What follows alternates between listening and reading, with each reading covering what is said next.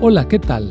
Soy el pastor Misael Castañeda y te invito a escuchar la devoción matinal Pablo, reavivado por una pasión, una serie de reflexiones basadas en el libro de los Hechos y las cartas Paulinas para nuestra vida hoy, escritas por el pastor Bruno Razo.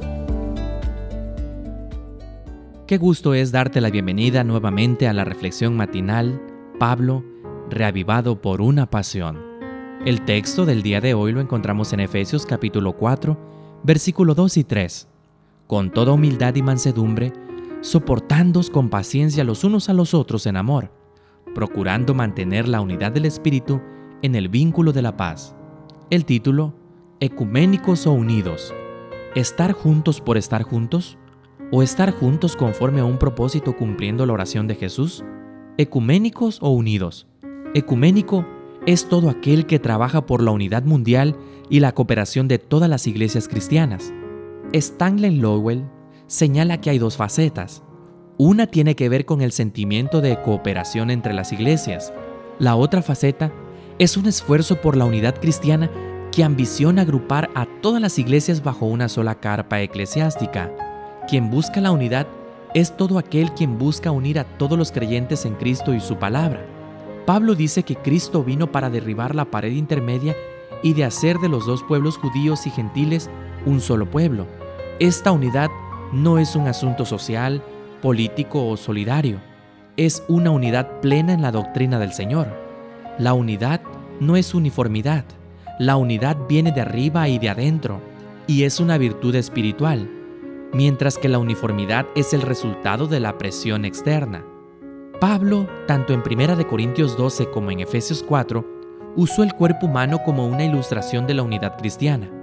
Cada parte del cuerpo es diferente de las otras. Sin embargo, todas conforman un solo cuerpo y trabajan en equipo buscando el bien del cuerpo. Para preservar la unidad del espíritu, necesitamos, según Pablo, humildad para poner a Cristo primero, a los otros después y por último, a uno mismo. Por su parte, mansedumbre, que no es debilidad, es poder bajo control. Moisés era un hombre manso.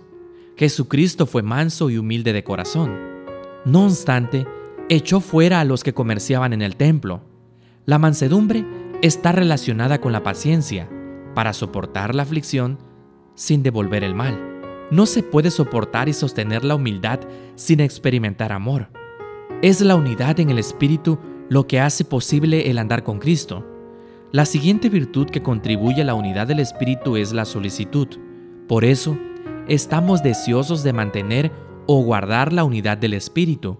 La última virtud que Pablo menciona es la paz. El ecumenismo busca unir las organizaciones con concesiones y flexibilidad. La unidad pone a Cristo y a su palabra en el centro y por encima de todo.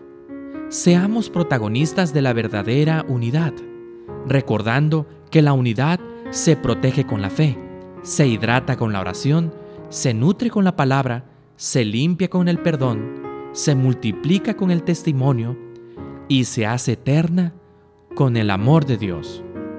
Deseo que tengamos una unidad con Cristo por medio de su Espíritu Santo, con nuestros hermanos y con las personas que nos rodean. Esta fue la reflexión del día de hoy. Que Dios te bendiga.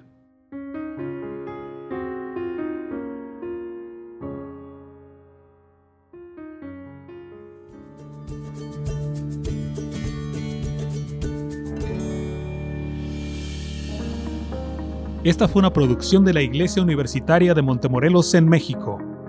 Te saluda el pastor Francisco Soto. Hasta la próxima.